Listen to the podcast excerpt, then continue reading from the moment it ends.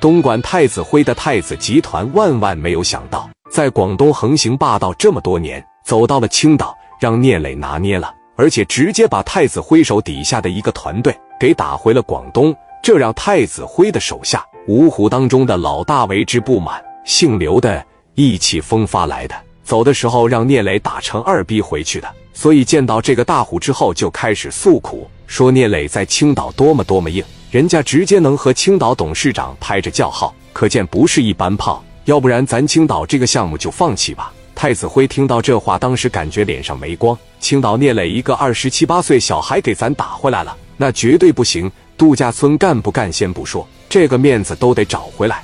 于是他找来了大虎，说带着人直接往青岛，给我去找这个聂磊算账。太子辉这时候其实已经动了给聂磊销户的念头。大虎呢？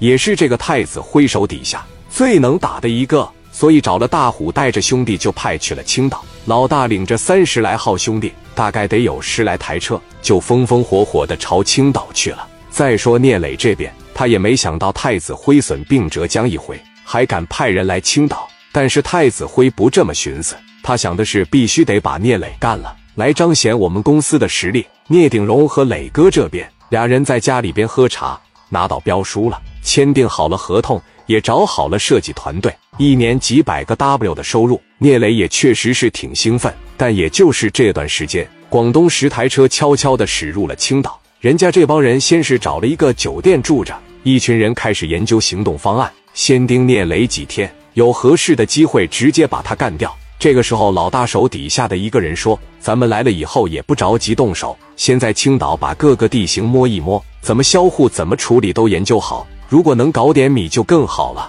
毕竟派来了这一个团队，在青岛一分米没挣着，还搭了这么些。大虎点点头说：“那从明天开始盯着他，研究好了行动方案再行动。他们打算用最简单、最直接的方法，能绑就绑，绑不了乱枪打死。但他们想不到聂磊周围明里暗里安排了不少兄弟，毕竟那个年代打打杀杀很正常。在当天晚上，大虎就派出了一波机灵的兄弟。”得知聂磊现在在大学路的酒店，这帮兄弟把车停到酒店对面，一看就是职业打手。磊哥当天晚上在酒店里边喝到将近一点，聂鼎荣也是这时候家里有点事，俩人就约好第二天再见。聂鼎荣也很够意思，留下二十个 W 给手底下人。聂鼎荣出来的时候，就让老大他们手底下的人看着了，说这个小子是和聂磊坐在一块开发度假村的，咱要不要跟着他？但大虎觉得绑他没用，还是准备等聂磊。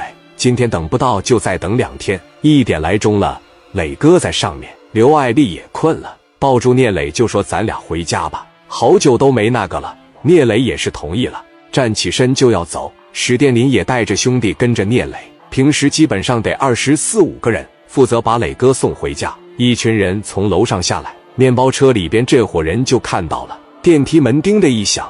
跟着二十四五个人，而且这帮人一出来，卢建强下意识的把手就往后边摸。卢建强来到门口这块，兄弟们先在门口站一会，东瞧瞧，西望望，一看没什么特别的情况，再过去开车门。